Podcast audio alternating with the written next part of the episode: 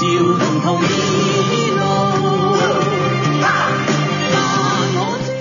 正在听到的这首歌曲呢，是电影《美人鱼》的主题曲，由莫文蔚和郑少秋合唱的《世间始终你好》。对不少观众来说，可能则是《世间始终星也好》。这一时段啊，我们关注周星驰和他导演的电影《美人鱼》。嗯，好陌生的一段歌啊，很多朋友都没有听过吧？这个从二月八号，也就是大年初一上映以来，《美人鱼》的票房可以说是一路高歌。呃，大年初一上映当天，票房就冲到了二点六八亿元，打破了华语片单日票房的记录。之后呢，美人鱼基本保持着每天超过两亿元的进账速度，一路飞奔。截止到上映的第十二天，也就是二月十九日的傍晚，美人鱼票房突破了二十四点五亿，超过了《捉妖记》的二十四点三九亿，刷新了中国影史的票房纪录。在电影团队到昆明站路演的时候，周星驰用他的方式向观众表示了感谢。感谢大家的支持，就是因为你们，yes，爱你们，yes。这个好像电影中的桥段，就是电影中星爷说话那种方式，除了那个普通话没有那么好以外，张译去看了，觉得他这么高票房的原因是什么？我其实对周星驰的电影还是有一直有很多期待的，因为我觉得我我一句话形容吧，他的电影就是既有情节完整的情节，也有完整的情怀啊。这个片子也是这样，他这片子里面有很多呃，他是讲了一个完整的故事啊。这个故事呢，其实让很多人是有这种含泪的笑。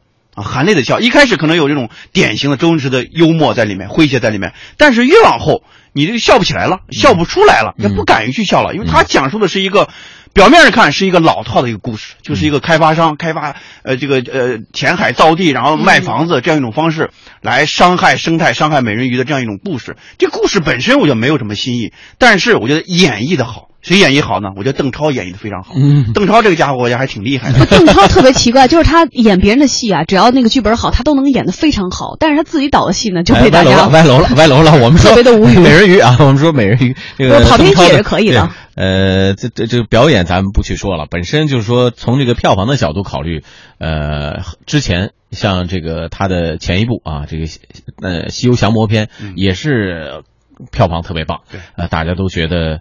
很欣赏这部，这次更厉害，直接是创了记录了。嗯，是什么东西能够支持那么多观众去支持他呢？我觉得三个因素：天时、地利、人和。天时，我们先看天时，他选了一个非常好的一种时期，档期非常好，就春节这个档。春节档，我们看周星驰的电影啊，我们看有一个规律，基本上都是在这个贺岁档或者春节档，就这两个档，它是必选档。你不管是功夫啊，还是长江七号啊，还是西游降魔篇啊，都是这个时间档，要么贺岁档，要么春节档，这两个档必占其一，就是他占了一个天时。第二就是地利，所谓的地利就是什么呢？这次他应该说，呃，赢得了五大发行公司这种联合的力捧，相当于什么？是一种对赌，是一种对赌。包括中影啊在内的五个大发行公司联合对赌，就从一开始就预估这个票房一定会达到二十个亿。如果达不到二十亿，意味什么呢？这五大发行公司会亏损的。嗯，那么超过二十亿之后，他就会以一个比较高的这种分成方式来分享这种收益。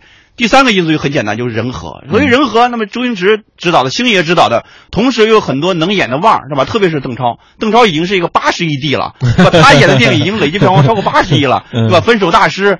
然后包括他自己那个那个呃比较差那个恶棍天使，恶棍天使得到差评那个电影也是将近四个亿的这种票房。所以说，虽然好多人其实对周星驰是有一种情节在里面的，而且很多人都会说我们欠星爷一张电影票，现在呢就是为了电影票而去看他的电影。但是最后出来有大部分的人还是觉得很值当的，就是星爷还是那个星爷，宝刀未老。就像星爷接受采访时候说说，直到今天我没有拍出一部我觉得能打满分的电影的时候，很多人为之动容啊，说你看多有才华的一个人，还这么的谦和，这么的。谦虚，嗯，再来反观这个星爷的这些呃电影里面，又有很多的这种悲天悯人的情怀在里面。比如说他这次对于环保的关注，对对于生态的关注，对于这种环境大家的保护欲望的这种呼吁，呃，如果说。国内中国有一个能有票房号召力的演员或导演的话，周星驰应该排在第一吧？对，肯定是第一的。就是你周呃冯小刚也有很多号召力，嗯那么他的新片叫我叫呃我叫李雪莲，这个电影也是当时兜底是大概五亿这种票房，但是跟他这个就不可比了，就不是一个量级了。嗯跟我对王山老师有点意见，当时呢把那个音乐配乐啊 掐的有点早，其实我特别想多听一段，因为那个对我们这一代是一个很好这种记忆，嗯所以当时这个电影。放这个片子，放这个音乐出来的时候，我当时特别振奋，就是他，他是一种，所以我说什么呢？周星驰的电影真的是既有情节又有情怀。我们看这些年导演都是这样，对他会通过不同的手段，向之前记忆中深刻的这些大师们致敬，对，既有致敬，同时也有自己的这种内心这种敬畏在里面。他对生态这种敬畏，对自然这种敬畏和对影界前人这种尊敬都在里面。不要质疑我，我们周末的节目就是这么任性，听两分钟的。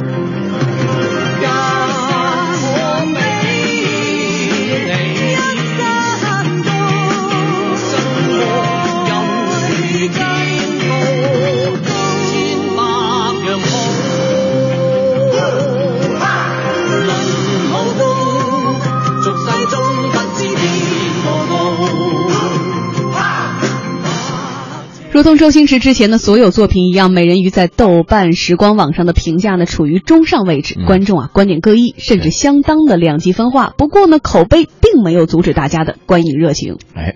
在这样一个言必称 IP 的年代，这周星驰虽然用了一个原创故事，也是一个其实挺老套的故事，但他本人其实就是一个最大的 IP。有分析认为呢，除了电影本身，还有他的个人品牌，再加上春节档期，再加上内地三四线甚至是更低层级的这个城镇迅速增长的观影热情，联手创造出了《美人鱼》的高票房。有影评人借用歌词写道：“美人鱼讲了一个什么故事呢？就是昏睡的顽童梦就像烈酒。”而周星驰自己却说：“啊，生活中充斥着辗转失望，所以呢，他用尽力气要一直表现希望和美好。”开工的时候就要面对很多问题，但是谁不是这样子？在生活当中，谁不是这样子？都是要解决不同的困难啊！所以我们也是在能够有一个。呃，空间在电影院里面是一个美好的世界，一个美好的价值观，一个人的善良的这一方面的描写。嗯。嗯，美人鱼也并不是周星驰第一次打破票房记录了。周星驰一九八八年初涉影坛，相继主演《赌圣》《逃学威龙》《唐伯虎点秋香》《大话西游》等等，啊，自编自导自演了像国产《零零七》啊、《食神》呐、《喜剧之王》啊、《少林足球》《功夫》等多部影片，六度打破香港电影票房纪录，并且获得八个香港电影年度票房冠军。二零一三年导演的《西游降魔篇》也是成为了春节档的黑马，以超过十二亿的票房打破了当年的华语电影票房纪录。嗯，其实星爷的这些呃历史功绩就不用一一表了。其实对于星爷的爱的这些人，肯定都是非常清晰的。我们来说，就是去年到现在的中国影坛的一个比较这个奇幻的现象，是在于所有获得高票房的这个影片好像离不开奇幻。我们看到，比如说之前这次打破的是《捉妖记》的当时的票房是。中国影坛现在最牛的一部票房，它是奇幻的。现在呢，被美人鱼打打破了，它也是奇幻的。然后呢，还有像《寻龙诀》魔幻题材，然后在年底的时候票房也非常好。是不是现在又到了一个这样的一个题材？像我们之前说什么谍战片啊、枪战片呀、古装片，现在到奇幻片的年代了。因为我们看电影里到底什么人在消费电影？二十一点七岁，这是观影人群的平均的年龄。就今年春节的时候，我破天荒的带着我父母去看场电影，因为什么呢？他们是坚决不进电影院。已经被电影伤害了，因为他看不懂，难受，就没有故事情节。然后咬牙切齿被我带进影院看了一个《澳门风云》，看完之后非常非常痛苦。回来之后问我，一个半小时太煎熬。问了我一个疑问，说现在电影都是这样吗？就他又蹦又跳的，王晶导的片子嘛，就是又蹦又跳、嘻嘻哈哈那种。然后第二天我说咱们去看这《美人鱼》吧，这是一个完整的故事片，是个故事。不相信你了。老年人他喜欢看故事，他们坚决不去，坚决不去。就是年轻人喜欢在这电影院里面沉浸，喜欢在电影院里面浸泡。他是一种更多时候吃着爆米花，然后喝着饮料。和爱人拉着手，在这个回，在这个过程之中，忘记了很多，遗忘了很多，同时向往着更多这种美好。这是现代人一种真实的一种生活的一种场景。在这样场景之下的话，我觉得我们的更多的电影的生产者、导演也好，演员也好，也在刻意的迎合这样一种趋势，所以导致就是什么呢？你。需求什么就生产什么这样一种趋势。嗯那么我们看，就是周星驰的这种片子热销的话，也有很多这种背后这种推手的的这种作用在里面。你看，从初一到初六，整个的票房是三十个亿。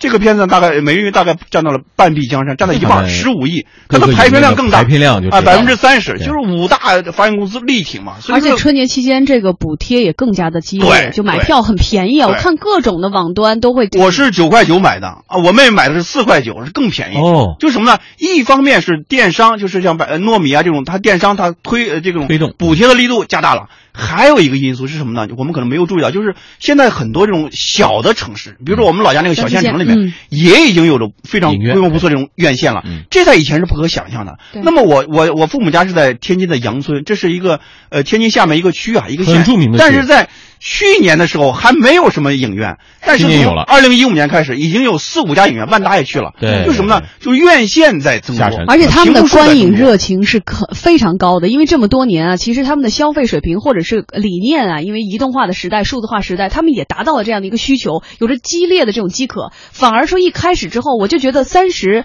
那天啊，我下飞机到了我们这个甘肃老家一个永登的县城里面，然后几个亲戚就是年龄大概二十岁左右，全看电影去了。然后大概二十多岁人都开始问啊，这有电影院了吗？在哪儿？多少钱？我们也要去。你就能看到说这个积淀已久的这些热情在迅速的爆发，就是跟我们的屏幕也有关系。所以我们说了这么多点的原因，导致了我们现在看到的结果就是星爷呢又一次证明自己是喜剧之王哈、从经济回报上来说呢，最大的赢家，但是可能不是星爷，是谁呢？是这些内地的影视传媒上市公司，比如说参与了发行的光线传媒。嗯，我们来估算一下，假设《美人鱼》最终票房超过二十五亿的话，根据院线方和发行方的分成比例，院线将分得百分之五十七，发行和制作分得百分之四十三。那么片方和发行商最终能够拿到十点七五亿元，扣除成本，净利润大概在六亿左右啊。那据透露呢，光线传媒从这个当中大概赚到一亿到两亿之间吧。乍一听也不多嘛，不过在春节后的五个交易日中呢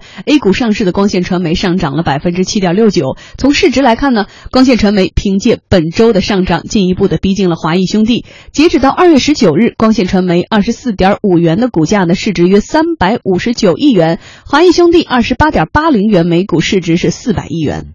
另外，在高票房的背后，网络售票也从中获利啊。数据显示了，新科票房冠军《美人鱼》以及《西游记之孙悟空三打白骨精》《功夫熊猫三》这三部热门电影的网络售票都占比超过百分之八十。澳门风云三等这些影片呢，也达到百分之七十五以上。猫眼品牌与策划总监王瑞斌就说，去年网购电影票比例首次超过百分之五十，现在将近百分之八十了。整个这个线上化率呢，春节期间啊达到了百分之七十九点六一。随着这个年轻一代这个用户哈、成为主要的观影群体，然后他们还是说对在线购票、在线选座、线上化这种服务呢，接受程度会越来越高。这个肯定是以后的主流的一种啊、售票方式。清华大学影视传播研究中心主任尹红认为说，互联网渠道将极大的推动中国电影市场的发展。去年中国电影的观众人次超过了百分之五十的增长，比票房的增长幅度还大，跟新媒体互联网的电影营销有非常重要的关系，所以它肯定是非常大的促进了中国电影市场的繁荣，而且对未来中国电影的继续市场扩大有重要的影响。嗯，有资本，有互联网渠道，现在购票越发的便利，没有人再去排那个长长的队了，还能有这么大的补贴，还有这么多的宣传，这么多的媒体助力。种种都看到了，就是中国的电影市场越发蓬勃，我觉得已经没有上限了。就是以前说，呃，年销售额三百亿或者多少亿、五百亿的春天，接下来可能无法预判这个市场有多大。现在有了三四线甚至是五线城市都加入进来了。对于中国电影市场，我们未来是不是有无限的想象空间？但是对于中国市场的自制内容，我们又有无限的期待。对，没错，我特别同意王山老师这种观点，因为我们中国这种电影市场，它是个波浪式这种发展方式。我们在过去这几年呢，我们的大荧幕这种数量，更多的时候覆盖还是一二线城市，甚至三线城市。对于四线城市、五线城市，像我们老家那个小县城里面，根本就没有这种覆盖，还是那种录像厅这种模式在在推行这种方式，看 DVD 这种方式依然存在。但是现在已经消费升级了，那种小县城里面也已经有院线了，嗯这种是一种消费的升级。消费成消费者的话，有更多这种需求，而且电影生产的话也越来越精致化，越来越内容方面有很多这种需求，就是谁来导、谁来演是影响一个票房的，谁来发行是影响一个票房的非常重要的一种方面。你比如说那个《西游记》这个三打白骨精，我觉得他的很多时候他的演员选择就有点有点。呃有点差劲。什么呢？你比如说让让 让巩俐来演这白骨精，那就不能就不讨巧，太不太赞同啊。所以就是应该像我们上个小时说 Netflix 那种的，你要考虑年轻人喜欢看谁来演，嗯对吧？比如说邓超啊，嗯比如说林允这种，他这个是是一种 年轻人的这种角色。嗯，不，但是这也证明一点，就是星爷的这个眼光。其实那时候我们在看莫文蔚，大家觉得不好看啊，不是传统标准上美女，但是她能捧红，所以星女郎一代一代到今天，也是每一代人最后铭刻在心的一种新的标杆或者是标志。不论怎么样那么，这么多年来，其实星爷我觉得最重要一点是一直在真诚的做电影，即使对他有那么多的非议，对他的很多时候的影片，大家也会有一些不同的争议或者想法。真诚二字体现在他的身上，最重要的就是他之前说的是，直到今天票房这么高了，但是我依然觉得我没有一部自己能够打满分的电影，这和很多人形成了多么鲜明的观点。其实我们更多的应该学习他这种对于这个自己爱好的事业孜孜以求的这种追求、这种心态、这种情怀。多么寂寞，你是多么多么空虚，